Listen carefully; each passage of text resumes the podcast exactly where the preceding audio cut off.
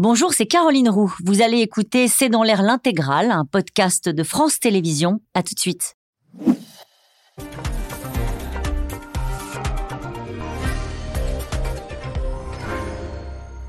Bonsoir à toutes et à tous. Nous attendons vos questions SMS, Internet et réseaux sociaux pour alimenter notre discussion. Cela restera, c'est sûr, comme une image forte de ce mondial de foot au Qatar. Sur la pelouse, 11 joueurs iraniens, visage fermé, qui refusent de chanter l'hymne national. Dans les tribunes, des supporters brandissent une banderole Femme, vie, liberté devenu le slogan de la révolte en Iran. Une preuve de plus que ce mouvement prend de l'ampleur et a quitté les universités pour se propager dans toute la société. Et ce, malgré la répression brutale du régime des Mollahs. Presque 400 morts, dont 58 enfants.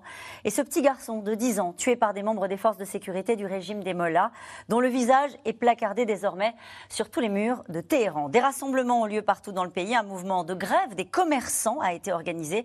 Face à cela, le régime commence à montrer, nous allons en parler ce soir, des signes d'inquiétude. Iran, la révolte s'étend, les mollahs s'inquiètent. C'est le titre de cette émission. Avec nous pour en parler ce soir, Frédéric Ancel. Euh, vous êtes docteur en géopolitique, maître de conférence à Sciences Po Paris. Je rappelle votre livre Les voix de la puissance aux éditions Odile Jacob. Avec nous ce soir, euh, Mariam Pirzadeh. Vous êtes rédactrice en chef, ancienne correspondante à Téhéran, à France 24. Avec nous ce soir également, euh, Azad Ekian, vous êtes professeur de sociologie, vous êtes euh, professeur en études féministes à l'université Paris-Cité. Citons votre dernier livre, Femmes et pouvoir en islam, chez Michalon. Agnès Levallois, enfin, euh, vous êtes vice-présidente de l'Institut de recherche et, d'études Méditerranée-Moyen-Orient. Vous êtes maîtresse de recherche à la Fondation pour la recherche stratégique. Bonsoir à tous les quatre. Bonsoir. Merci de participer à ce C'est dans l'air en direct. Je me tourne vers vous, euh, Mariam Perzadeh, pour commenter quand même cette image incroyable de ce Qatar qui débute, de ce fond mondial qui débute au Qatar et ces footballeurs qui n'ont pas chanté. Ce n'est pas rien Ah pour la sélection nationale. C'est du jamais vu. Alors, il y a eu toute une vague euh, ces derniers temps d'équipes euh, locales, mais c'était en Iran ou alors c'était en Asie avec des audiences un- beaucoup plus réduites que là. Là, c'était des millions de téléspectateurs qui étaient euh, devant leur écran. C'était incroyable. Ils, ils avaient annoncé avant ce match euh, le, le- le droit euh, de, de chanter l'hymne ou pas, que ça allait être une concertation. Finalement, ils ont tous décidé, les 11 joueurs, de ne pas chanter cet hymne de la République euh, islamique. C'est un geste très fort, c'est un geste politique. Ça veut dire qu'ils se rangent du côté des manifestants. Ça veut dire qu'ils dénoncent la répression en cours euh, en Iran. Et les autorités iraniennes ont tout fait hein, pour, euh, pour éviter que ça se sache. Ce match était extrêmement euh, cornaqué depuis Téhéran. C'est-à-dire que s'il y avait des slogans ou des, des pancartes, comme on a pu voir, femme, vie, liberté, il fallait vite trouver d'autres images pour que ça ne soit pas diffusé en Iran. Des chaînes d'opposition n'ont pas eu des visas pour couvrir ces matchs. Donc c'était un match très attendu, très tendu politiquement. Et euh, les autorités iraniennes étaient vraiment à cran, euh, à cran sur ce match. Donc c'est du jamais vu. C'est incroyable ce que ces 11 joueurs ont fait tout à l'heure. euh, L'attaquant de l'équipe de football iranienne, euh, qui s'appelle Mehdi Taremi, a dit euh, L'Iran traverse des moments difficiles et je veux adresser des condoléances à celles et ceux qui perdent des êtres chers. Euh, ça vous a surpris cet engagement de la part des sportifs euh, iraniens? Ben, écoutez, pas réellement, puisque d'un nombre de ces footballeurs, euh, tout comme les autres célébrités, ont déjà pris des engagements en faveur des contestataires, y compris de nombreux footballeurs d'ailleurs. Mais cette équipe nationale qui est partie Ca- au Qatar euh, a été quand même choisie parmi euh, ceux qui euh, n'étaient pas aussi contestataires que, que ça. Euh, par exemple, Karimi n'y est pas allé, il y en a d'autres, bon, je ne vais pas les nommer, euh, qui ont déjà, d'ores et déjà, pris des positions très très fortes et ont effectivement eu euh, aussi un impact important euh, dans la jeunesse euh, iranienne qui regarde, ma foi, la C'était la question que je voulais vous poser. Ce geste-là, évidemment, nous, on le voit, il nous touche euh, parce que c'est un engagement. Il, il risque peut-être euh, pour la suite leur. Pour ceux qui vivent en Iran, Oui. il y en a qui ne vivent pas en Iran, mais pour ceux qui vont retourner en Ils Iran, ils prennent un risque. Bien oui. sûr, C'est ça. sûr. Et Mais pour la société iranienne, j'imagine que ça a une important. influence. Absolument, ça a un impact très important, comme ici, comme, euh, comme en Iran d'ailleurs, euh, d'une part, et d'autre part, vous avez aussi un certain nombre de- d'actrices, par exemple, qui ont enlevé leur voile, qui ont, qui ont été d'ailleurs emprisonnées. Hier, il y en a deux, par exemple, qui ont été arrêtées. Euh, donc, tout ça pour montrer leur solidarité, et ça influence, bien sûr, euh, les contestataires, ça les encourage, et ça montre à quel point ce régime est vraiment minoritaire, à quel point même les gens qui étaient avec, euh, ce- enfin, qui travaillaient, euh, même, par exemple, il y a eu récemment, euh, Mariam le sait, des démissions, plusieurs démissions des personnes qui travaillaient pour la radio-télévision officielle iranienne, qui ont démissionné pour dire je n'en peux plus, etc. Donc, ça montre vraiment que ce régime se, se- se- comment dire, se vide de plus en plus hein, de ces, des, des, gens qui le faisaient tenir. Alors, ceci étant dit, pas encore, hein, je me corrige, parce que l'armée et les forces militaires continuent quand même à... Et ça, nous allons en parler euh, ce soir pour savoir à quel point, euh, si c'est le cas, le régime euh, s'inquiète, mais est-il fragilisé? On, va y revenir dans le détail. Sur ce geste et ce symbole, encore une fois, on est Coupe du Monde de football au Qatar, des millions de téléspectateurs, et cette image, elle va le faire le tour du monde. Je ne sais pas si elle, arrivera nécessairement jusqu'aux Iraniens et la jeunesse iranienne, c'est sûr, elle est déjà arrivée. Bien sûr, mm. c'est vraiment une image qui est extrêmement forte et qui montre à quel point aujourd'hui toutes les couches de la société iranienne sont, sont touchées et même ces sportifs qui représentent leur pays. Donc il y a une valeur symbolique extrêmement importante. Donc le fait qu'ils prennent cette position avec le risque pour ceux qui vont retourner en Iran.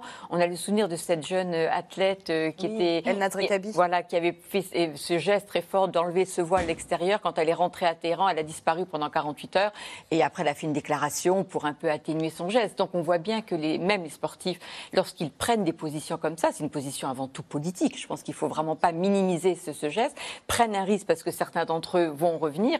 Et donc c'est extrêmement important parce que ça, pour la société iranienne et pour les jeunes qui adorent le, football, mais pas que les jeunes, c'est vrai que ça montre justement que ben, il y a cette espèce de mur de la peur quand même qui est tombé puisque ça va jusqu'à ces sportifs qui s'engagent. Ça aurait pas pu être le cas il y a quelques années? Ah, enfin, certains auraient pu avoir ce geste, bien sûr, mais là, je pense qu'il y a un tel mouvement maintenant depuis plus de deux mois qu'on voit que là, il y a vraiment des, barrières qui sont qui tombent, qui tous les jours qui tombent un peu plus, et avec tous les exemples que vous. Une barrière qui tombe un peu plus, euh, Frédéric Ancel dit à l'instant Agnès Valois. Oui, oui, bah, d'autant plus qu'aujourd'hui, on a un président qui a été donc euh, assez récemment euh, élu, alors très mal élu. Hein. il faut bien comprendre qu'en République islamique d'Iran, vous ne pouvez pas vous présenter si vous ne présentez pas Patte Blanche, qui est euh, objectivement un extrémiste. Autant pendant une bonne dizaine d'années, il y a pu avoir des tentatives d'ouverture de la part de, du pouvoir, notamment parce que sur le plan économique et social, mais je pense qu'on pourrait y revenir, et sur le plan d'ailleurs diplomatique, hein, il y avait aussi beaucoup de choses qui bougeaient. Autant là, on a affaire à un régime qui, dont la dont le gouvernement, le pouvoir exécutif est extrêmement dur, peut-être d'ailleurs plus dur sur les questions intérieures qu'extérieures, notamment vis-à-vis des femmes. Et j'ajoute un point, si vous permettez, l'équipe, euh, cette équipe, euh, on, on l'aura constaté, hein, je ne me trompe pas, c'est une équipe masculine. Hein. Je veux dire par là que on a vu De, plus en plus de jeunes hommes ou de moins jeunes hommes soutiennent mm. les toutes premières revendications de cette révolution, à savoir les, la possibilité d'enlever le. Alors dans les récits, pour être très juste, dans les récits de la journée qui sont faits par les journalistes qui sont sur place, ils expliquent aussi euh, qu'il y a des supporters qui scandent Iran, Iran, Iran, euh, en opposition au slogan qui est devenu le slogan Famille Liberté, le slogan des, opposantes euh, et d'une manière générale des opposants désormais au régime, et qui avait dans les tribunes aussi des Iraniens qui défendaient le drapeau et qui n'avaient aucun état d'âme euh, pour le faire. Ces, derniers jours, on a eu vraiment une radicalité des deux côtés. Euh, cette, cette Team comme on l'appelle, elle a vraiment sacralisé euh, deux oppositions vraiment opposées. C'est-à-dire, il, y, a toute une partie qui appelait au boycott de l'équipe iranienne au, mondial, que cette équipe ne devait pas se rendre parce qu'il y a des photos qui sont sorties où on voit cette équipe qui est reçue par le président Ebrahim Raisi qui sont très mal passées. certaines personnes disaient qu'ils avaient du sang sur les mains s'ils allaient jouer sous les couleurs de l'Iran, et toute une partie qui disait oui, mais attention, on est tous iraniens, c'est notre équipe, ce n'est pas l'équipe de la République islamique. Donc on a vu vraiment euh, beaucoup de polémiques autour de cette équipe qui finalement prend euh, cette décision à l'ouverture du match, parce qu'il y a une image qu'on n'a pas vue, mais juste avant le match, ils se sont réunis, ils ont fait une petite prière, ils se sont tous levés le point en l'air. Le point en l'air, c'est la lutte. Donc euh, ils, prennent clairement position, et ce geste, ils le savent, les Iraniens sont fans de foot, comme beaucoup dans le monde, ils savent que euh, ça va être vu en Iran, qu'ils montrent leur approbation, ils montrent leur soutien à leur population. Il n'y a, pas eu encore de, réaction du régime à ce, à ce symbole-là. En tout cas, ils ont tout fait pour essayer d'étouffer ces images. En tout cas, vous l'avez bien expliqué on va en reparler. La colère ne faiblit pas. Hein. Dans le Sud, hier soir, ce sont les hommes qui scandaient ce qui est devenu le slogan euh, du combat, une colère qui s'étend dans tout le pays. C'est comme si la répression sanglante donnait chaque jour un peu plus de force aux manifestants. Vous me direz euh, ce que vous en pensez. En tout cas, la crainte du régime n'a pas empêcher les footballeurs de la sélection nationale, on l'a vu, hein, de manifester leur soutien cet après-midi au mouvement de contestation. Anne Maquignon et Ilana Azincote.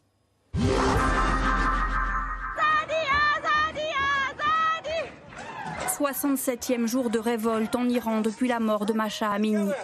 Hier soir, dans le sud du pays, ce sont les hommes qui scandent ce qui est devenu le slogan du combat. Femmes leur répondent. Une patrie tout entière, unie, qui défie depuis plus de deux mois un régime conservateur et brutal. Ces derniers jours, la mobilisation s'est étendue aux villes moyennes. Pour continuer à se faire entendre, les Iraniens choisissent des symboles comme une ultime transgression. Ici, la maison du fondateur de la République islamique Khomeini, incendiée. Une aile du séminaire de la ville sainte de Qom, un des symboles du régime, également en flammes.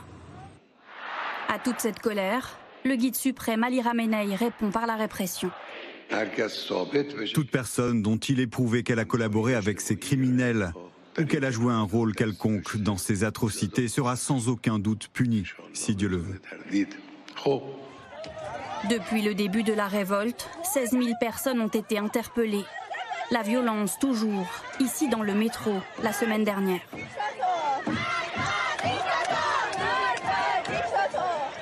Des membres des forces de l'ordre semblent tirer sur la foule. En deux mois, 381 manifestants ont été tués. Mercredi encore, trois personnes, dont cet enfant de 10 ans, Kian Pirfalak, sont morts sous les balles. Des milliers d'Iraniens ont assisté aux funérailles. Une des plus grandes actrices du pays a réagi en pleurs. Arrêtez ce massacre. Et si enlever mon voile est de la contestation, alors c'est la moindre des choses que je le fasse. Sur les réseaux sociaux, les actes de courage se poursuivent. Hier, cette autre actrice iranienne s'affiche en pleine rue sans foulard, les cheveux détachés. Peut-être que ce sera mon dernier message. À partir de maintenant, quoi qu'il m'arrive, sachez que, comme toujours, je suis avec le peuple iranien jusqu'à mon dernier souffle. Enga Megadiani a depuis été arrêté par les services de sécurité. Une répression sanglante. Pourtant, au sein du régime, des premières failles apparaissent. Plusieurs élus réclament un référendum pour sortir de la crise. Certains des plus hauts dignitaires religieux du pays reconnaissent même aux manifestants le droit de critiquer leurs dirigeants et dénoncent la violence utilisée. Les manifestants ont le droit de se défendre contre des agents civils qui attaquent avec des fusils ou des couteaux. Des méthodes dénoncées aussi sur la scène internationale. Le Haut Commissariat des Nations Unies aux droits de l'homme demande la libération immédiate de milliers de personnes détenues en Iran pour leur participation à des manifestations pacifiques. Au lieu d'ouvrir un espace de dialogue sur ces revendications légitimes, les autorités répondent à ces protestations sans précédent avec une dureté croissante. Loin de leur patrie, avant leur match cet après-midi à la Coupe du Monde de football, discrète révolution. Les joueurs iraniens n'ont pas chanté l'hymne national. Les manifestations témoignent du mécontentement de la population, mais quelle est l'étape d'après pour euh, renverser le pouvoir? Euh, Peut-être juste un mot déjà sur les manifestations euh, qu'on a vues qui ne faiblissent pas. Au début, c'était dans les universités, ça s'étend vraiment dans tout le pays? Là, en ce moment, c'est dans le Kurdistan. La, répression est extrêmement brutale. Dans le Kurdistan, c'est vraiment un massacre à ciel ouvert et, à huis clos avec l'armée, les deux armées. Il y a deux armées en Iran, l'armée régulière et l'armée des gardiens de la Révolution. L'armée qui est déployée avec des tanks, des chars. Donc, on est. Euh, tout à l'heure, j'ai une collègue à France 24 qui me disait on, dirait la Syrie. Euh, et, effectivement, c'est des scènes de, chaos, de guerre. On voit, on entend des coups de feu, des, personnes à terre en sang. Ils ont même poignardé un, manifestant qui tentait de fuir et euh, son assaillant crie on va tuer aussi les enfants. C'est-à-dire que là, la violence, elle explose, elle est complètement assumée de son, depuis le début, mais elle est de plus en plus... Euh, c'est horrible. On voyait la photo du petit Kian, Pierre Falak. Son histoire, elle est terrible. Et moi, je, je sens... C'est quoi son histoire? Son histoire, il est en voiture avec ses parents. Il a 10 ans, donc son père, sa mère et son petit frère. Et il y a des groupes, euh, des groupes armés euh, qui leur disent, de, alors ils commencent à reculer, qui leur disent d'arriver, de, de, revenir. Et le petit Kian dit à ses parents, mais c'est la police, allons-y, on peut y aller. Et là, ils ont, euh, ils ont tiré sur, sur la voiture. Le petit est mort, le père est dans un état critique. Et ça, ça a été un, j'allais dire un point de bascule. On a vu cette actrice qui réagissait en larmes. Est-ce que, est que ça change quelque chose il paraît que son portrait s'affiche désormais. En fait, il y a une vidéo qui tourne beaucoup. C'était un, sa, mère l'appelait mon petit ingénieur. Et il avait créé un petit bateau avec des bâtons de, des bâtonnets de glace. Et il commence sa phrase par au nom des dieux, de, des dieux des arcs-en-ciel. Et un des joueurs de football, d'ailleurs, maintenant ne dit plus au nom de Dieu, il dit au nom des dieux de l'arc-en-ciel. qui de cette histoire, elle est horrible. ses parents, sa mère, elle a dû garder le corps de son fils parce qu'elle avait peur que les autorités le volent pour qu'il n'y ait pas d'autopsie dans un linceul avec de la glace. Elle a dit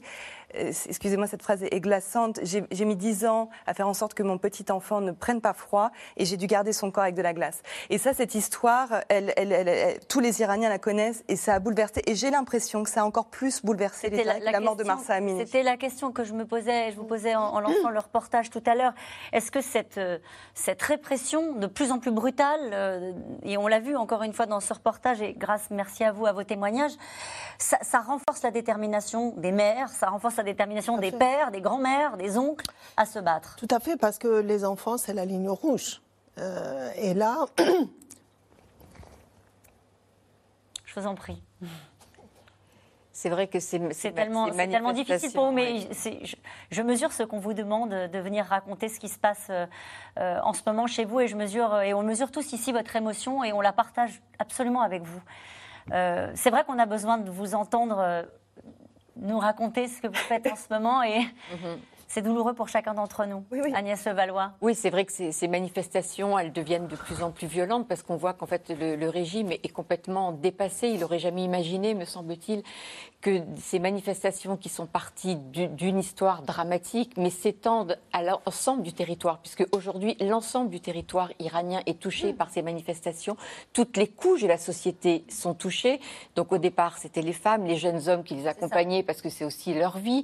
On a vu des, des parents des grands-parents, on voit des ouvriers, on voit le bazar qui a été touché, les commerçants du bazar. Et le bazar est quand même traditionnellement le soutien du régime parce qu'ils font des affaires, parce que c'est leur raison d'être. Et on a vu le bazar de, Téhéran, mais disparant également, se mettre en, grève pendant 48 heures. Et donc ça, ce sont des, signaux très, très importants et très graves pour le régime. Et je pense que cette affaire, enfin ce drame de ce petit garçon ne peut que euh, pousser les Iraniens qui encore hésiter. À tout risquer. Parce que justement, c'est d'une violence extrême, à continuer à y aller. Et moi, c'est vrai que ce parallèle avec la Syrie, c'était, je n'ai pas pu m'empêcher de le faire, moi, travaillant plus sur, sur la Syrie les premières images et quand j'ai vu comment le mouvement évoluait, c'est vrai que je pensais immédiatement à ce qui s'est passé au départ en Syrie avec la violence de la répression, puisque c'est des régimes qui ne connaissent que la répression et qui veulent justifier par cette répression de se dire il n'y a pas d'autre solution parce qu'en face ce sont des fous furieux et donc il faut tuer tout le monde. Et c'est vrai que ce parallèle, il est, glace, il est vraiment glaçant. Azadekian, je vous donne la parole. Vous parliez tout à l'heure de l'armée. Euh, il y a cette question qui est posée. L'armée pourrait-elle rejoindre les manifestants et renverser le pouvoir en place? Écoutez, l'armée régulière... Euh, c'est possible. On a eu jusque-là deux moments où l'armée régulière a euh, protégé les manifestants contre les gardiens de la révolution. Ça s'est passé au Kurdistan, mais pas hier. Hier, la ville de Mahabad, qui se situe en Azerbaïdjan occidental, mais c'est une ville kurde, a été, comme Mariam l'a expliqué, vraiment bombardée, mais avec des chars, avec des tanks, etc. Il y a 11, euh, au moins 11 tués, euh, énormément de blessés, etc. Et euh, là, on n'a pas vu l'intervention de l'armée régulière, si vous voulez. Hein.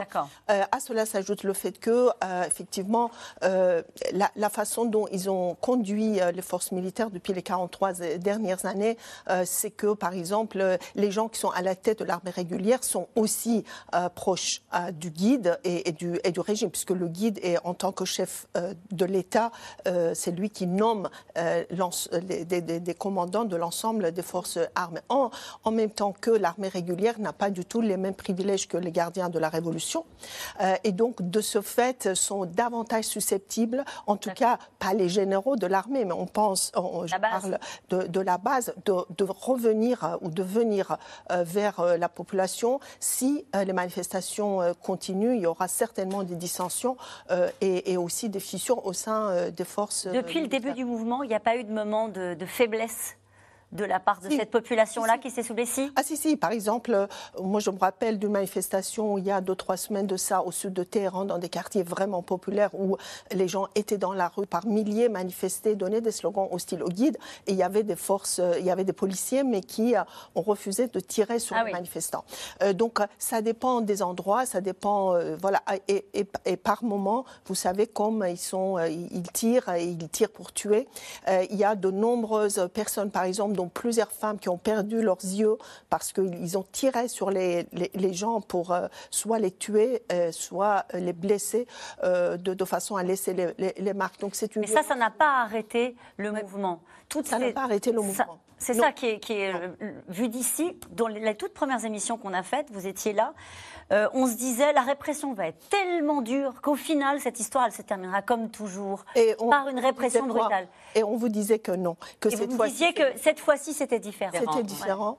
Euh, pourquoi? Parce que la population a essayé, enfin les électeurs, en tout cas, vous savez, pendant de nombreuses années, sont allés voter, sont, euh, sont allés voter pour les réformistes, des gens modérés, dans l'espoir de pouvoir introduire des changements, mais, mais, mais de façon pacifique. Et ce régime, finalement, s'est montré un inréformable, si vous voulez. Et donc aujourd'hui, il n'y a pas d'autre moyen pour la population de dire d'aller jusqu'au bout. Il faut, il faut que ce régime soit renversé, sinon on ne peut pas. Euh, euh, euh, mais, en même temps, l'avenir de l'Iran, il faut le dire, hein, c'est on, voit, c'est une société laïcisée, c'est une société qui revendique la séparation entre la religion et, et, l'État, et en même temps, vous savez qu'il y a des minorités ethniques et religieuses hein, qui sont en train de manifester en même temps que les Perses, que les chiites. Donc ça veut dire que il y a quand même, on est dans le registre d'une nation euh, diverse, mais qui manifeste contre un régime dictatorial. Frédéric Ancel. Oui, il y a un tout petit peu plus de la moitié de, la population qui est euh, perse, et puis vous avez des régions, euh, notamment l'Azerbaïdjan, euh, le Kurdistan, vous y avez fait euh, allusion tout à l'heure, et le Baloutchistan. Et ce sont des régions qui sont euh, peuplées de gens qui se plaignent très régulièrement, soit des citoyens de seconde zone, soit d'un point de vue social de ne pas bénéficier des infrastructures dont bénéficie une partie du reste de la population, notamment au Baloutchistan, qui jouxte le Pakistan, donc c'est au sud-est du pays. Et on a vu parmi les premières manifestations, notamment au Kurdistan, des manifestations extrêmement violentes. Et ce qui est très intéressant, c'est que la première jeune fille à avoir été tuée est d'origine kurde. Et là, aujourd'hui, vous avez de plus en plus de, euh, une, équation qui se fait entre les revendications, euh, on va dire, sociétales, hein, donc plus de liberté notamment euh, pour les femmes, et pas seulement, mais notamment plus de, liberté pour elles, et des revendications régionalistes, en, en quelque sorte, en tout cas, qui s'expriment dans des régions frontalières. Et là, je pense que pour le coup, ça rejoint le titre de votre, de votre émission. Là, les Mollahs ont de quoi s'inquiéter. Et on va en parler de l'inquiétude des Mollahs, mais juste encore un mot sur le mouvement. Quand les ouvriers de la sidérurgie se mettent à défiler, quand euh, vous le disiez tout à l'heure, je, vous parliez de la fermeture du Grand Bazar de Téhéran. Euh, alors, les, les en tout cas, les autorités euh, disaient que c'était en gros pour, se protéger des manifestants hein, qui s'étaient mis en grève. Donc, il y a une bataille de communication. Mais ça, ça raconte une solidarité avec le mouvement sociétal dont vous parlez, ou est-ce que là, ce sont des revendications économiques pour la prospérité? Pourquoi est-ce qu'ils se mettent en grève? Il y a une agrégation des colères en Iran depuis déjà des années. Euh, aujourd'hui, euh, moi je parle avec des manifestants, je parle avec des personnes qui manifestent dans la rue et euh, notamment une jeune fille qui me dit chaque jour quand je sors, je me dis que c'est peut-être le dernier, que je ne rentrerai pas chez moi, mais je ne peux pas retourner en arrière. C'est-à-dire qu'il y a un point de non-retour qui a été atteint parce que ces jeunes-là aujourd'hui qui manifestent, ils savent très bien que l'avenir, leur avenir est sombre, économiquement, leurs droits sont, sont, sont bafoués. les les ouvriers que vous voyez dans les usines, ça fait des mois qu'ils n'ont pas été payés. Les retraités en Iran, euh, nous en France, bah, ils profitent de leur retraite, ils partent en voyage, ils sont obligés de faire le taxi pour pouvoir s'en sortir ou avoir un autre travail. À 75 ans, un jour, il y a un, commerçant en bazar qui m'avait dit, mais nous, nos retraités, ils, ils, ne se reposent jamais, ils travaillent toute leur vie pour pouvoir s'en sortir. Donc il y a une agrégation des colères de toute façon et vraiment une volonté commune de ne plus voir ce régime en place. Donc euh, ce qui fait peur effectivement aux autorités, c'est le bazar, parce que le bazar a fait basculer aussi la révolution islamique de 79, c'est le poumon un peu économique, c'est la base sociale euh, de, de, ce régime. Le bazar, les, bazaristes, qu'on appelle les bazaristes. Les commerçants Les commerçants. Euh, et, et, si, euh, là, on, vous parlez du Grand Bazar de Téhéran, mais ça fait pratiquement deux mois que les, les, les, commerces dans le Kurdistan iranien, et notamment à Sarez, la ville natale de Marsa Amini, sont en grève, sont fermés. Donc c'est un point de bascule. Là, ça a touché toute la société. Azadeh en parlait, les actrices, les journalistes, les, les employés des sidérurgies, des aciéries. Je voyais aussi à, oui, à Ispahan, les, employés, les ouvriers du gaz, du pétrole. Enfin, c'est, ça touche, ça commence à toucher tout le monde vraiment avec des mouvements, et on les voit, nous, avec des vidéos qui sont envoyées hein, par euh, les Iraniens. Euh, Sans Internet, leur Internet est très très faible, donc ils vraiment, ils mettent des heures, des heures à, Ils sont en fait les journalistes de leur propre révolution, parce que comme on ne peut pas aller sur place, ils filment leur propre révolution. C'est ce que je disais à une manifestante, elle me dit c'est vrai, elle me dit mais on n'a pas le choix. Et on voit ces, ces, mouvements euh, avec un monde de dingue, qui viennent des gens qui se mobilisent pour aller aussi enterrer. Euh, les, les, victimes, les morts qui sont, qui sont tués lors de ces rassemblements. Euh, ça aussi, ça, ça fédère quelque chose autour de ce mouvement-là. Oui, moi je pense qu'on est aussi dans un mouvement, euh, c'est aussi l'aboutissement de toutes ces années quand même de, sanctions qui ont quand même épuisé la société iranienne, puisque ces sanctions sont vraiment très, très lourdes, sans aucun espoir que celles-ci puissent être euh, enlevées dans un avenir proche, euh, vu que les négociations sur le nucléaire n'ont pas du tout, n'aboutissent pas il n'y aura pas a priori de négociations. Donc il y a un avenir qui est complètement, complètement bouché, une société qui est épuisée, exsangue. Là-dessus, un président ultra-conservateur qui était élu à la présidence.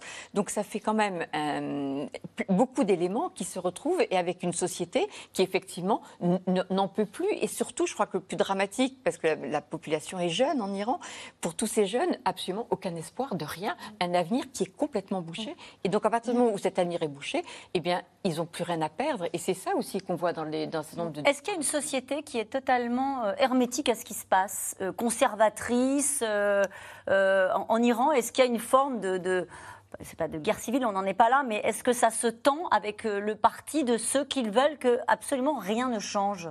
Est-ce qu'ils se font entendre ou pas? Il y en a pour, qui ont intérêt à ce que rien ne change. Bah, bien sûr, ceux qui sont au pouvoir et ceux qui sont proches du pouvoir euh, dont, euh, dont, enfin, on ne sait pas combien exactement, mais 10-15%, euh, parce qu'à la fois, euh, ils profitent de la manne pétrolière, ils profitent de ce régime. Et d'un autre côté, il y en a aussi qui, qui sont là pour des raisons idéologiques. Un certain nombre aussi de mollahs, d'ayatollahs, qui, sont, qui, qui, représentent l'islam officiel, mais pas tous les ayatollahs non plus, qui commencent déjà à dire leurs désaccords. mais ah, c'est un peu tard. Je vous pose cette question. Alors là, pour le coup, c'est vraiment parce que je suis spectatrice de tout ce qu'on voit sur les réseaux sociaux et on voit souvent des femmes très voilées. Euh, mmh, oui, euh, oui. C'est pas une question de voile. Non, mais ce que, qui contestent et qui euh, prennent parti contre ces jeunes femmes qui enlèvent le voile. Ah et on se dit là, on assiste à des scènes où on voit des, peut-être une bataille générationnelle ou pas non, du pas tout. du tout, du tout. Déjà, il y a un certain nombre de femmes voilées qui sont voilées bah, parce que religieuses et parce que c'est pas, elles pensent que le voile est obligatoire selon l'islam, ce qui n'est vraiment pas le cas non plus, et qui soutiennent des femmes non voilés ou mal voilés et qui manifestent ensemble. Il ne faut pas oublier ça. La question n'est pas contre le voile, c'est contre le voile obligatoire. C'est pour la liberté de choix des femmes, de le porter ou non, qui fait, qui fait partie de, de, la démocratie et de la, de la liberté d'avoir le choix. Euh, après, vous avez une minorité de femmes euh, qui font, qui faisaient aussi, dont, dont, un certain nombre faisaient partie des polices de mœurs, par exemple, qui attaquaient des femmes mal voilées, qui les frappaient même. Après, vous avez aussi parmi les forces de coercition des femmes qui font partie de la force de coercition et qui sont là et qui sont plus voilés en tchador noir, mais en euh, petits manteaux, euh, etc., et qui aussi euh, frappent ou tirent sur les manifestants. Donc vous avez bien évidemment un régime avec son appareil de, de, violence et son appareil de, de répression, mais également la manne pétrolière qui est redistribuée à, à, ces mêmes personnes. Et on a même entendu dire que, au fur et à mesure que vous, en tant que force de coercition, tuez, eh ben vous vous recevez une sorte de bonus. Quoi. Ah Donc euh, voilà, on en, on, en, est là parce qu'ils savent pertinemment d'avoir perdu la légitimité euh, auprès de la population. Et d'ailleurs, ici, euh, il s'est fait nommer par le guide, il s'est fait vraiment pas mm.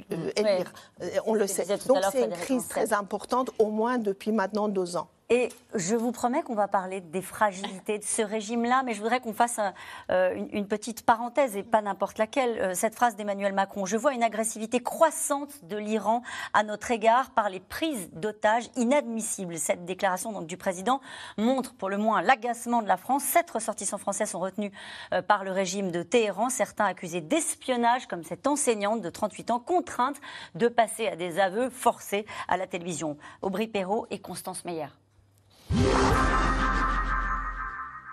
Je suis agent de renseignement et opérationnel à la DGSE.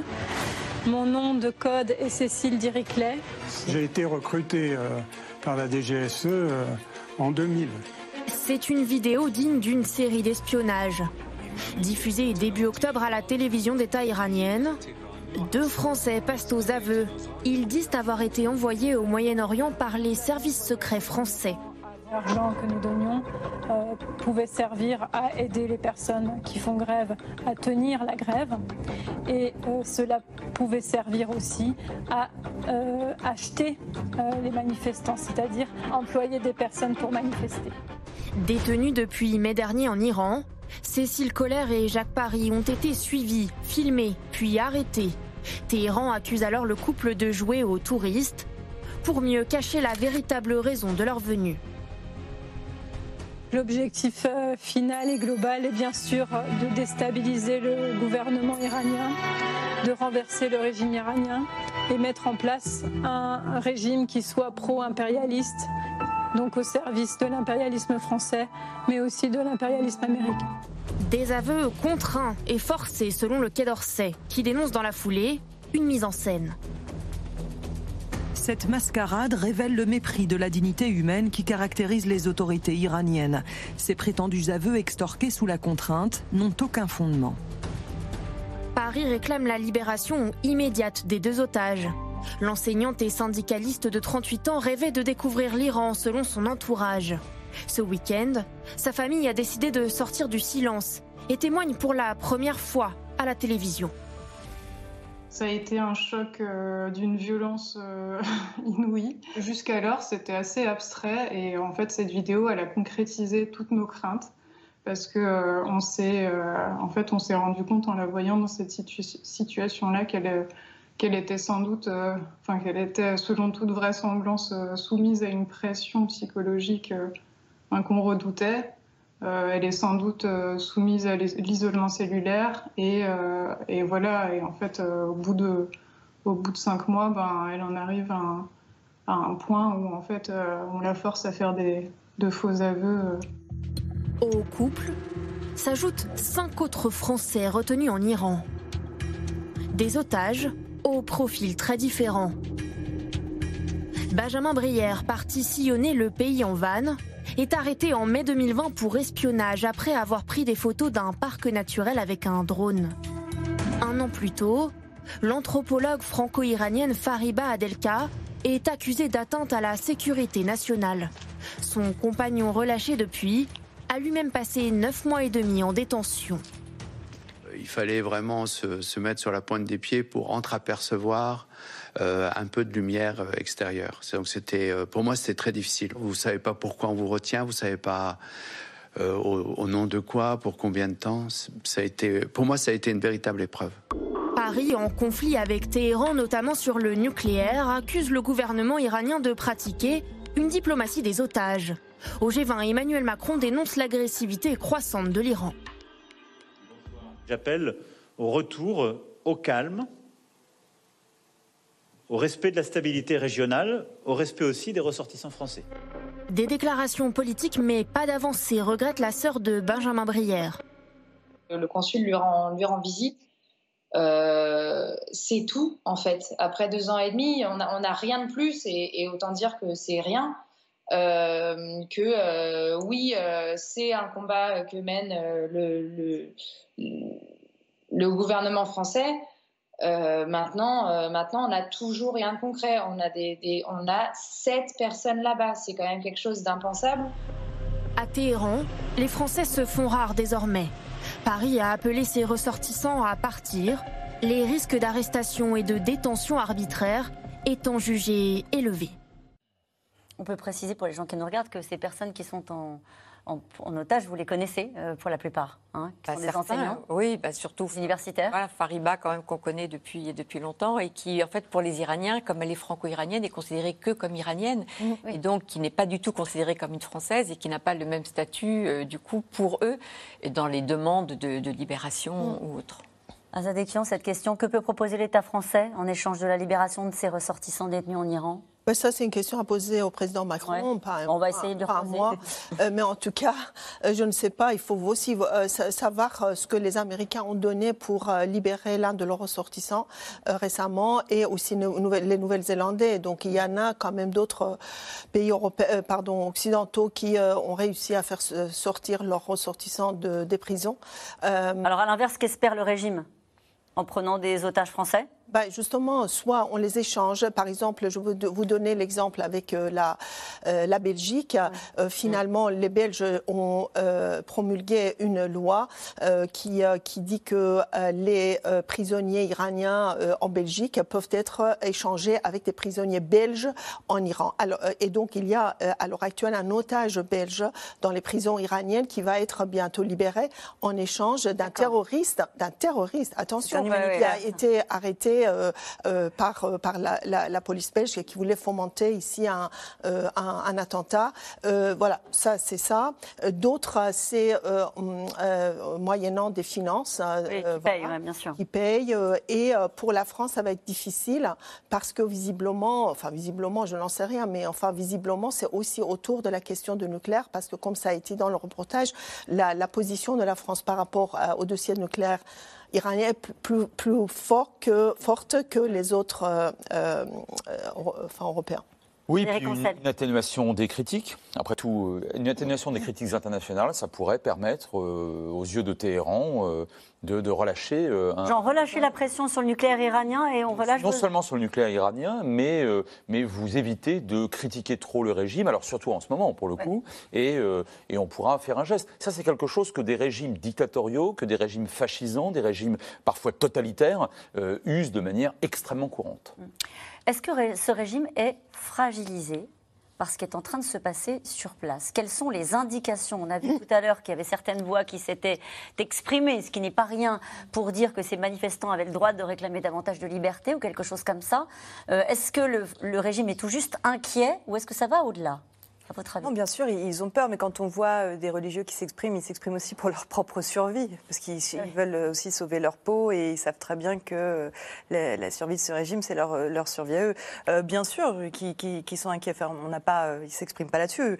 à chaque prise de parole du guide suprême qu'on voit derrière, l'ayatollah Khamenei, c'est on, ne lâchera pas, on va punir. Pour eux, il n'y a qu'un seul coupable, deux coupables, c'est les États-Unis, Israël, qui fomentent ça depuis l'extérieur et qui montrent. En fait c'est tellement cynique. Bien sûr, ils savent très bien qu'ils sont remis en cause, qu'ils n'ont plus de légitimité du tout euh, dans, la rue. Euh, bien sûr qu'ils ont peur. Quand on Mais est-ce que vous voyez des signaux de fébrilité Je pose la question autrement, que vous n'avez pas constaté par le passé ou est-ce que au fond euh, la répression de plus en plus brutale est un signal de, faiblesse C'est-à-dire qu'il n'y a aucune, aucun dialogue. Quand il y a eu la révolution islamique en 79, je parle, je parle, je parle sur le contrôle de, mes euh, trois compères, il y, a, eu un, début de dialogue avec, avec le, le, chat qui a fait des gestes. Là, il n'y a aucun geste. Au contraire, la répression est de plus en plus brutale. Donc oui, je pense qu'ils se sentent menacés. Mais eux, ils ont, ils ont appliqué le tout répressif. C'est-à-dire qu'ici, il faut tuer, tuer et arrêter et condamner à mort ils le feront pour, pour sauver ce, ce régime. On avait tout à l'heure une question qui était précise et qui disait qu'est-ce qu'il faudrait pour que le régime bascule? C'est toujours difficile de savoir comment un régime bascule, parce que c'est vrai qu'au début, la répression très forte exercée par le régime visait à vraiment faire peur et à dire aux manifestants arrêtez et rentrez chez vous, parce que de toute façon, on tirera et rien ne nous arrêtera. Ils se sont aperçus que, en dépit de cette violence extrême, eh bien, les Iraniens ont continué à descendre dans la rue. Et donc là, on voit effectivement des, signes quand même de fébrilité de la part de ce régime. Il y a quand même des déclarations de certains responsables ou anciens responsables qui aujourd'hui disent ben, c'est pas possible, il faut arrêter cette répression. Cette répression va quand même trop loin. Et ça, c'est quand même quelque chose qui n'était pas forcément évident au début, lors des premiers jours de ce euh, la, fatigue Et puis la, fatigue, la fatigue des forces de coercition, on le voit souvent euh, parce que euh, euh, il y, en a. Alors il faut savoir que quand même les gardiens de la révolution sont envoyés à la fois en Crimée, à la fois en Syrie et ailleurs. Donc leur nombre est assez restreint. On, ils mobilisent d'autres personnes, d'autres d'autres forces de coercition et ceux-là sont visiblement très fatigués parce que c'est tout le temps, tout le temps, tout le temps. C'est pas un jour par semaine, c'est tous les jours du matin au soir. Et donc, euh, l'espoir des Iraniens contestataires, d'ailleurs, ils le disent dans les réseaux sociaux, c'est que nous, on ne va pas se fatiguer. Mhm. C'est vous qui allez lâcher les premiers. Lâcher les premiers. Et donc, euh, oh, bah, l'espoir, c'est ça. C'est que Justement, une question. Est-ce qu'ils ont la volonté encore de réformer le régime ou de faire tomber le régime? Est-ce qu'ils n'ont encore un espoir de se dire à un moment donné, on pourra. Euh, non. Non, c'est fini. Non, fini. non, mais il y a eu trois présidents qui ont eu la chance de pouvoir. Deux, deux présidents, il y a eu Ratami et Rouhani.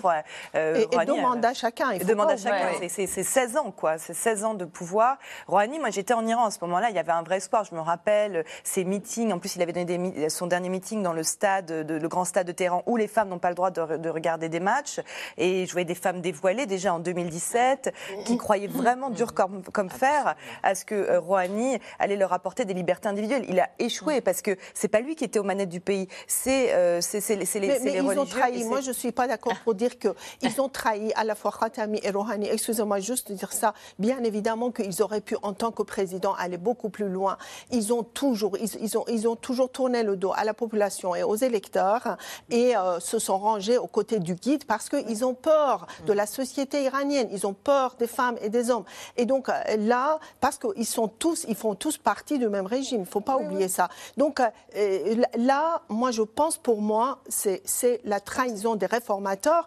Euh, et Donc du coup, on n'attend même pas que il n'y a plus de d'autres. Ils voilà, le disent dans la rue. C'est fini les réformes, c'est la fin du régime. Ils le disent. Ça, c'est des slogans qu'on entend dans la qu'on entend dans la rue. Non, non, pour eux, ils, ont, ils ont une demande, c'est que ce régime parte. Ce régime donc qui est euh, religieux, mais aussi qui est tenu par les gardiens de la révolution, qui, qui, détiennent plus de pratiquement 60 ou 70% de l'économie iranienne. C'est un régime politico-religieux, militaro-religieux. Et qui s'est militarisé beaucoup ces, dernières, ces, dernières années. Je pense que c'est ça aussi le, la caractéristique de ce régime, qui est un régime religieux, politique religieux, mais qui s'est vraiment militarisé, moi je trouve, depuis ces dernières années, avec un rôle accru des gardiens de la Révolution et, de tout ce qui est militaire. de Téhéran, qui vient d'être nommé hier, est encore un, gardien de la, Révolution. On les retrouve à, beaucoup de postes J'ai une question. Est-ce que les...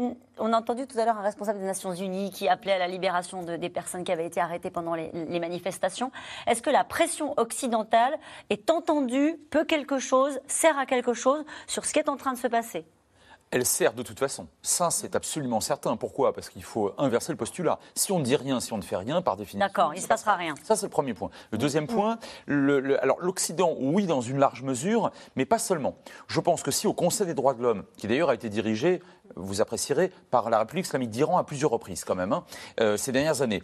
Euh, si un certain nombre d'États euh, de la région, des États qui ne sont justement pas soupçonnables d'appartenir ou de se trouver dans les mains de ce fameux complot américano-sioniste, conformément au, blabla de la propagande de Téhéran, qui effectivement commence à contester très fortement le régime aussi, alors oui, je pense que ça peut avoir un écho plus important. À quel pays vous pensez par exemple? Ah ben, Je pense à des pays africains, je pense à des pays de la région, là évidemment pas pas, la Syrie, des pays asiatiques, bien évidemment. Euh, évidemment pas la Syrie, puisqu'elle est complètement inféodée, euh, non seulement à la Russie, mais donc à l'Iran, et, et, a tenu, le régime Assad a tenu grâce aux gardiens de la Révolution, mais à des États de la région et à des États d'Afrique. Autrement dit, pas uniquement des États occidentaux, même si je pense, mais je parle sous votre contrôle, que la population euh, enfin, espère davantage une, une, une, implication forte de l'Occident, parce que malgré tout, notamment sur le plan économique, et tout à l'heure Agnès rappelait à juste titre que les sanctions internationales liées au nucléaire, je pense qu'on va y revenir, sont plus occidentales et plus efficaces, entre guillemets, euh, parce que ce sont les Occidentaux. Est-ce que ce mouvement est soutenu de l'extérieur? Il, y, a un bureau UNICEF en Iran. Hier, je parlais avec Shirin Ebadi, qui est prix Nobel de la paix. Elle me disait c'est pas normal qu'on tue des enfants. Elle parlait du petit Kien notamment et que UNICEF ne fasse rien. Il y a UNICEF est présent euh, en Iran. Euh, bien sûr que les Iraniens se sentent laissés pour compte. Là, ce qui est en train de se passer, c'est une, répression à huis clos. Comme on le disait, il n'y a pas de journalistes qui peuvent aller sur place. Les journalistes qui, iraniens sont en prison pour couvrir. Eux, eux, ils veulent faire leur révolution eux-mêmes, mais ils veulent du soutien. Ils veulent qu'on lâche, ils veulent que les Occidentaux lâchent le régime. Et bien qu'on le rappelle, alors ce sont les demandes, de, c'est pas encore très clair, mais il y a des demandes, par exemple, qui émanent notamment de rappeler les ambassadeurs. On vient, nous, de nommer un ambassadeur de France à Téhéran. Il est arrivé il y a quelques jours. Euh, de, de, fermer les ambassades, ou en tout cas juste de laisser une présence consulaire, euh, de rompre toute relation avec l'Iran, de ne plus reconnaître ce pouvoir. C'est plutôt des, actes symboliques. Et ils demandent, de, c'est des appels à l'aide. Mais comment effectivement les aider concrètement? Euh, Là, en ce moment, on, on, achète par exemple des VPN pour qu'ils puissent se connecter à Internet. C'est des petites aides comme ça euh, qu'on peut leur offrir. Mais Parce qu'en même temps, ils ne veulent pas d'intervention étrangère. et ça, c'est vraiment un point qui, est qui, est extrêmement important, c'est qu'ils veulent surtout pas, parce qu'ils ont vu ce que les ingérences ont pu provoquer dans des pays de la région ou ailleurs. Et ça, moi, je suis frappée par voir qu'il n'y a pas du tout cette volonté d'ingérence. On va poursuivre notre conversation. Je voudrais qu'on voit le, troisième reportage, parce que ce n'est désormais plus un secret euh, pour personne. L'Iran livre des drones kamikazes aux forces russes, des moyens utilisés pour pilonner les infrastructures structure euh, énergétique des grandes villes ukrainiennes, une alliance de circonstances qui inquiète naturellement les Occidentaux. Laura Rado et Nicolas Baudry-Lasson. L'éminence grise de Poutine, Nikolai Patrouchev, reçu par le président iranien. Raison officielle, le renforcement des relations entre Moscou et Téhéran. Mais selon des sources du Washington Post, ce voyage aurait permis de sceller un accord. La production de drones militaires iraniens sur le sol russe. On est passé très vite de la décision à la mise en œuvre. Les choses vont très vite. Cette coopération militaire, le monde l'a découverte brutalement, il y a un mois. Dans le ciel ukrainien ce jour-là, plusieurs engins volants sèment la panique. Une attaque de drones kamikazes de fabrication iranienne sur des immeubles résidentiels. Bilan, au moins six morts dans la capitale. Nous avons eu très peur, car nous savons que les drones visent souvent les appartements et les maisons, et j'étais sûre qu'il allait voler vers nous. Il était très proche de notre appartement. Le Shahed 136, 3,5 mètres de long, une envergure de 2,5 mètres, qui vole à 185 km/h. Une arme peu coûteuse, devenue indispensable au Kremlin pour terroriser les civils, mais aussi pour détruire des infrastructures énergétiques. Selon Kiev, 400 attaques ont été menées depuis le mois d'août. Nous savons avec certitude que des instructeurs iraniens ont appris aux terroristes russes à utiliser ces drones, et Téhéran garde le silence là-dessus. Si l'Iran continue de nier l'évidence, le monde doit tout faire pour enquêter sur la coopération terroriste entre les régimes russes et iraniens et sur les sommes que la Russie paie à l'Iran.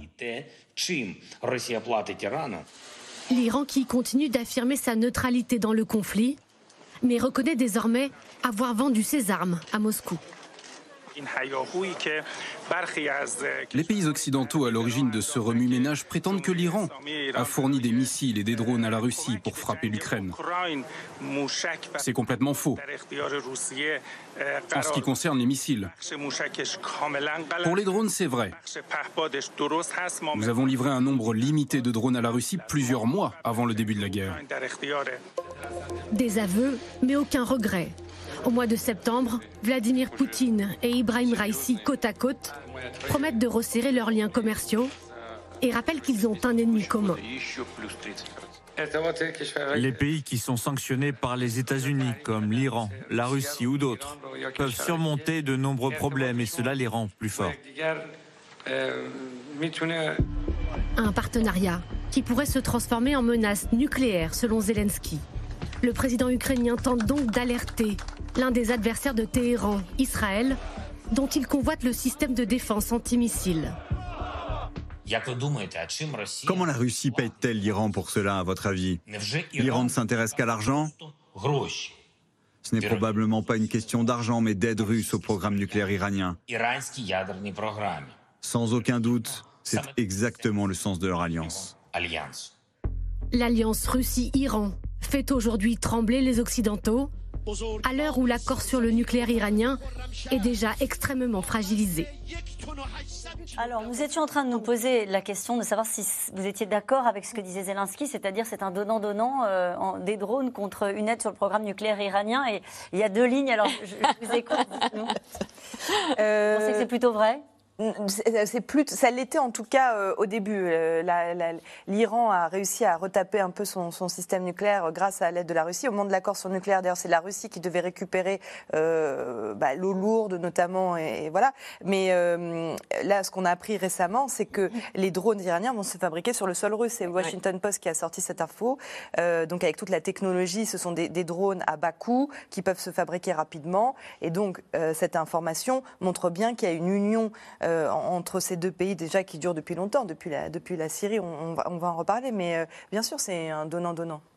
Oui sur la Syrie, bien sûr, là, on a affaire à deux, deux alliés qui ont, qui ont permis, je le disais tout à l'heure, à, Assad de, se maintenir au pouvoir. N'oublions pas le Caucase. Je le dis en deux mots. Vous avez un axe russo-iranien qui, jusqu'à présent, était favorable à l'Arménie, un axe nord-sud, disons, et par lequel d'ailleurs passe énormément de marchandises hein, entre la, Russie et l'Iran, et un axe est-ouest, euh, Turquie-Azerbaïdjan. Donc là, de ce point de vue-là, on a aussi une coopération très forte entre Téhéran et Moscou. En revanche, euh, jusqu'à l'accord de Vienne, l'accord sur le nucléaire iranien de 2015, euh, sur lequel, enfin, qui a été euh, euh, anéanti en fait par, par Trump en 2018, euh, la Russie votait avec les autres membres permanents du Conseil de sécurité les sanctions contre l'Iran. Mm. Donc personne ne veut du nucléaire iranien. Donc la Russie, jusqu'en 2015, était de ce point de vue-là très clair. Ça va peut-être changer, mais jusqu'à maintenant, c'était c'est le cas. Et une nuance dans la coopération entre les deux, et là on évoque Israël, Vladimir Poutine, jusqu'à ces derniers mois, avait toujours fermé les yeux sur les attaques israéliennes des bases euh, iraniennes en Syrie, mm. Mm. donc qui étaient proches du plateau euh, du, Golan. Bref,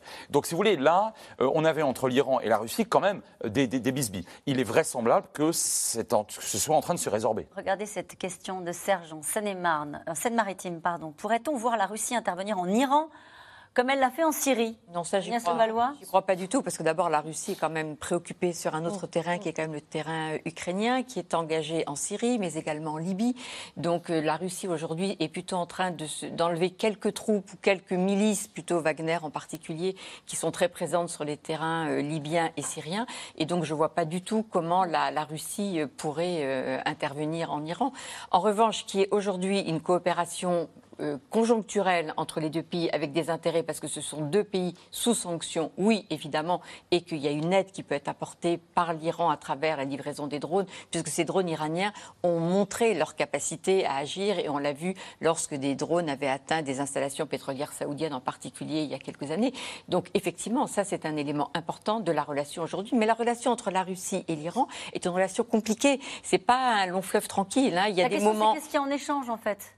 Qu'est-ce qu'il y a en échange de l'aide militaire sur les drones kamikazes? Eh bien, après, il y a toute la question du pétrole et de, de la, possibilité de pouvoir exporter quand même du pétrole, parce que l'Iran a besoin aujourd'hui d'exporter du pétrole et la Russie ne peut pas le faire. Donc, il y a des moyens de trouver des routes de contournement ou des routes qui permettent d'évacuer et d'avoir du coup de l'argent, parce que l'Iran a quand même besoin de beaucoup, beaucoup d'argent en raison de ses sanctions. Et il y a une, lecture qui est celle de la porte-parole de la Maison-Blanche, hein, qui dit que la Russie conseille, euh, la Russie conseille les Iraniens sur la façon de réprimer les manifestants. Est-ce qu'ils en ont besoin Ils n'en ont pas besoin parce qu'on les a vus à l'œuvre euh, partout euh, dans la région. Euh, pour revenir à votre question, je pense que les Iraniens contestataires actuellement craignent l'arrivée en masse des milices irakiennes qui, sont pro-iraniens, si vous voulez, non pas les Russes qui viendraient massacrer les manifestants, mais plutôt les Hashd shabi des, enfin, des milices, euh, si vous voulez, du côté euh, de l'Irak. Euh, ça, oui, c'est une crainte, effectivement, parce qu'on les a vus aussi à l'œuvre il y a trois ans de ça, au sud, au sud de, de, l'Iran. mais, mais de la part de la Russie, et il ne faut pas oublier que l'Iran, le, le, régime islamique s'est rapproché, on le sait, de non pas non pas seulement de la Russie, mais aussi de la Chine et aussi de, l'Inde. Et ces trois puissances nucléaires ne voudraient pas que l'Iran puisse euh, euh, arriver à la bombe euh, nucléaire, produire la bombe nucléaire. Donc de ce côté-là, je ne pense pas, je suis tout à fait d'accord avec Frédéric Ancel, on ne voit pas de collaboration sur le plan nucléaire entre l'Iran et la Russie. Et nous revenons maintenant à vos questions.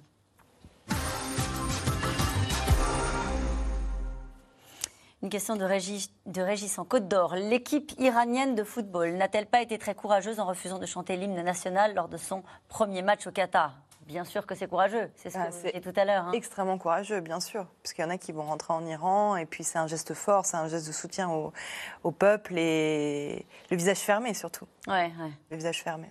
Question de Sébastien, dans le Calvados, les mollahs iraniens font-ils encore peur aux Iraniens? Bah, ils font peur parce qu'ils ont une capacité de répression qui est absolument énorme, mais ce n'est pas pour autant que les, les, Iraniens ne, Iraniennes ne descendent pas dans la rue. Donc évidemment, ils font peur parce qu'ils sont à la tête d'un système qui est un système, comme le disait tout à l'heure Azadeh, extrêmement répressif, avec plusieurs outils de, de, de répression. Donc évidemment, mais on s'aperçoit, là aussi, on va reprendre une image, hein, le mur de la peur quand même euh, est, et, on voit même qu'il met un peu d'humour parfois, encore une fois dans les vidéos qui arrivent jusqu'à nous.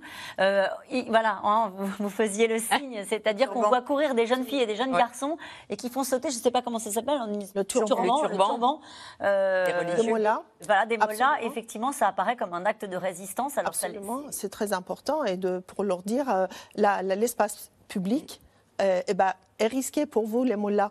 Donc, euh, ni, euh, tout comme vous avez rendu l'espace public euh, risqué aux femmes qui ne portent pas le voile, par exemple. Il devient risqué pour nous vous aussi. Mm. Voilà, absolument. Et donc, c'est une façon de, effectivement, rétorquer. Tout, à fait. Les Iraniens veulent-ils que les mollahs assouplissent leur régime ou qu'ils partent Frédéric Ancel, a priori, enfin, je, redis ce qu'on a dit, hein, pendant un peu plus de, 15 ans, il y avait une possibilité offerte aux Iraniens, du moins c'est ce que le régime a fait croire. Moi, je suis d'accord avec ce que vous disiez, je pense qu'il y a eu instrumentalisation de la part du guide, suprême, qui a toujours été extrêmement dur, de ses présidents, qu'il a laissé élire, mais qui en réalité n'ont pas, voulu, n'ont pas voulu aller, aller au-delà. Donc maintenant, on aboutit effectivement à une, une, ligne rouge euh, dont, les manifestants savent qu'ils ne pourront pas, ou un plafond de verre, si vous préférez en termes de réforme, mm. qu'ils ne pourront pas euh, briser. J'ajoute un point, si vous permettez, il y a aussi une question générationnelle. Beaucoup de ces des gardiens de la Révolution légitimaient leur propre pouvoir, leur répression mm. et, leur prévarication mm. euh, par l'action militaire qui avait été la leur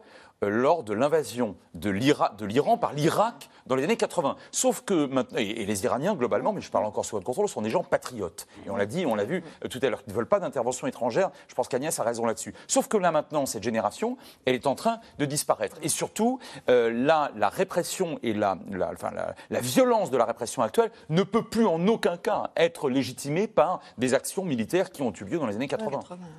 Est-ce que ce mouvement a atteint les campagnes iraniennes? Alors, les campagnes, euh, déjà, il ne faut, il faut pas oublier que 75% de la population iranienne est urbaine, donc il y a très peu quand même d'Iraniens qui habitent encore en milieu euh, rural.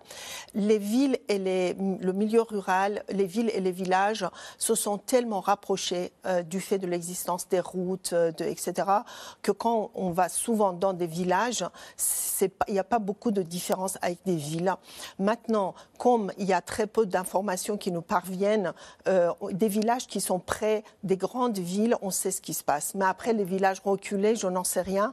Ce, dont on a entendu parler, c'est que les villageois viennent manifester plutôt dans les villes à proximité, euh, parce que dans les villages, il ne se passe pas grand-chose en soi. Mais les villageois aussi sont mécontentement, mécontents. Il n'y a pas de raison que les villageois soient contents. Et récemment, vous savez, les paysans, parce qu'il y a aussi une pénurie d'eau en Iran, il y a un problème grave d'eau. Euh, et donc, il y a par exemple, avant-hier, les paysans ispahanais, hein, dans la province d'Ispahan, qui manifestaient pour la énième fois pour, contre la, le, le, le manque ou l'absence d'eau euh, parce qu'ils ne peuvent pas irriguer euh, euh, leur, leur culture. Donc il y a les, villageois aussi, oui, ils sont contestataires, aspirent aux mêmes valeurs, il faut le dire, que, les, que, les urbains. Pardon. Une question d'Alain en Seine-Saint-Denis. La répression effectuée par le régime iranien suscite-t-elle des dissensions au sein de l'appareil d'État? On a l'impression qu'effectivement, il commence à y avoir, il peut y avoir en tous les cas des, des dissensions dans le sens où même si ce régime veut se maintenir et qu'il est prêt à tout pour se maintenir, il y a semble-t-il, qu'il commence à y avoir quelques voix à l'intérieur de ce système pour se rendre compte que cette répression est tellement forte que du coup, ça les condamne complètement. Et en fait, et cela se rend compte finalement du danger dans lequel ils se retrouvent parce que cette répression telle qu'elle est exercée, eh bien, a complètement condamné aujourd'hui ce régime. Y a-t-il une force d'opposition en mesure de prendre et d'exercer le pouvoir en Iran? Ah, ça, c'est la grande question. Ils ne, ne, se la posent pas. eux, ce qu'ils veulent avant tout, c'est renverser ce régime. Et ensuite, on verra hier. Je parlais avec euh, Shirin Ebadi. Euh, elle pense aussi que ce régime est condamné à, très court terme. Par exemple, Shirin Ebadi, son nom vient le nom de Nasrin Sotoudeh, l'avocat des droits de l'homme, qui est en ce moment en résidence surveillée, des personnalités civiles euh, qui pourraient émerger. Mais pour le moment, en tout cas, l'opposition à l'extérieur de l'Iran n'est pas du tout fédérée. Pourquoi l'Iran met-il des Français en prison? Frédéric Ancel ah, pour exercer des pressions, hein, pour qu'on on critique moins euh, le, régime, de manière générale et à fortiori en ce moment, pour qu'on soit peut-être plus souple sur la question, sur le dossier nucléaire, même si après tout, c'est quand même pas un président français qui a rompu euh, les, accords de Vienne dont je parlais tout à l'heure, c'est le président américain Trump. Hein. Euh, et je pense que, alors après des, est-ce qu'on on parlerait gros sous? Je ne pense pas. Je pense que ce que la France pourrait apporter, entre guillemets, c'est effectivement une, une moindre contestation diplomatique de l'Iran. Et justement, cette question sur les les aveux de Cécile Colère lui ont-ils été arrachés sous la contrainte? Oui, ça paraît absolument évident. Elle récite, hein. Elle récite, bien sûr. À partir de quel seuil de répression et de violence la communauté occidentale pourrait-elle intervenir en Iran avec vous, Frédéric Ancel ah, Le problème, c'est savoir comment intervenir. Bah on ne va pas intervenir par la force, on ne peut pas envoyer des avions et des chars, c'est pas possible. Et je pense, et je rejoins ce que vous disiez, je pense qu'à la limite, la population ne serait même pas en faveur. Non, mais non, non, vu ce qui s'est passé en Irak, juste à côté. Donc je pense que ce ne serait pas possible.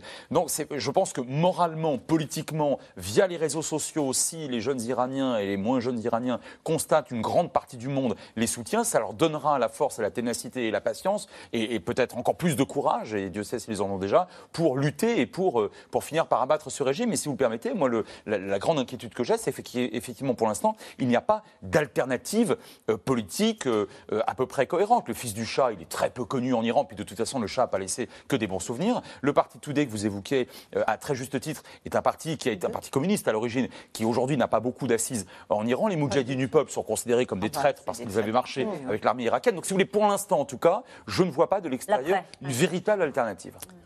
Les Iraniens ont-ils le droit de quitter le pays? Si on ne retire pas le euh, passeport, oui. Ceux qui obtiennent un visa euh, quittent le pays, ceux qui ont les moyens de partir partent, euh, effectivement. Mais la question d'alternative, ça, ça, se, ça se fera. il ne faut pas oublier que la révolution de 79 en Iran a duré deux ans et que finalement, c'est au bout de deux ans qu'une alternative a émergé, grâce aussi aux Occidentaux. Hein. Il ne faut pas oublier à Camp David, les, les, voilà, les Occidentaux se sont mis d'accord sur Khomeini, la, enfin, la figure de Khomeini à l'époque. Donc, là, il n'y a pas cette personne Il n'y a pas. Bah, écoutez, c'est trop tôt, ça ne, ça ne fait que 60 jours que ça a commencé, mais on, peut vous rassurer qu'en Iran, il y a tellement de personnalités effectivement connues et respectées qui sont pour euh, beaucoup emprisonnées actuellement. Je ne vais pas les nommer parce qu'il ne faut pas les mettre en danger non plus, et qui peuvent, qui sont susceptibles de devenir des, euh, des figures vraiment euh, pour diriger ce mouvement. En tout cas, pas de l'extérieur, pas d'intervention étrangère et pas de fabrication d'alternatives depuis les États-Unis ou l'Europe. c'est pas ça. C'est pas comme ça que ça se passera. Et c'est ce qu'ils ne en tout cas, ils ne le souhaitent pas. C'est ce que vous nous disiez tout à l'heure, Agnès Valois. La situation peut-elle dégénérer en guerre civile? Il y a, oui, il y, a, un risque, mais pour le moment, on assiste plutôt à une unité de, des minorités, que ce soit les Kurdes ou, les Baloutches, qui sont unis vraiment pour que ce, régime parte. Oui, il y a toujours le. Si jamais euh, ceux qui défendent encore ce régime décident de prendre les armes et de, de, partir et de s'opposer à ceux qui, euh, qui. Donc ces gens qui sont très, très minoritaires et s'opposer à ceux qui, qui, sont dans la rue, il y, a, y, a, un risque, bien sûr. Enfin, je veux dire, euh, c'est très compliqué de voir comment ça va évoluer ce mouvement. On est dur, hein, on est à 67 jours, donc dans, la, dans la durée, malgré la. Mais vous êtes surprise l'une et l'autre en particulier de voir à quel point ça tient ou pas Non, parce qu'il y a une vraie, une vraie détermination. Parce que regardez cette question, cette révolte, euh, cette révolte aussi sera-t-elle enfin la bonne pour l'Iran Je vous laisse le mot de la fin. Je l'espère que c'est la bonne pour l'Iran. Je pense que l'ensemble des groupes sociaux de tout âge confondu, etc., sont en train de se battre pour renverser le régime euh, islamique, qui est un régime euh, usurpateur, qui est un régime dictatorial et corrompu aussi, ne l'oublions pas. Et je vous remercie très sincèrement d'être venus tous sur ce, sur ce plateau et en particulier vous qui voilà qui vivez ça dans votre chair. Merci très sincèrement d'être là pour nous aider à comprendre et à expliquer ce qu'on voit au quotidien sur euh, toutes les chaînes et, particulièrement sur nos smartphones où on voit toutes ces vidéos. Merci encore sincèrement. C'était C'est dans l'air, un podcast de France Télévisions. Alors s'il vous a plu, n'hésitez pas à vous abonner. Vous pouvez également retrouver les replays de C'est dans l'air en vidéo sur France.tv.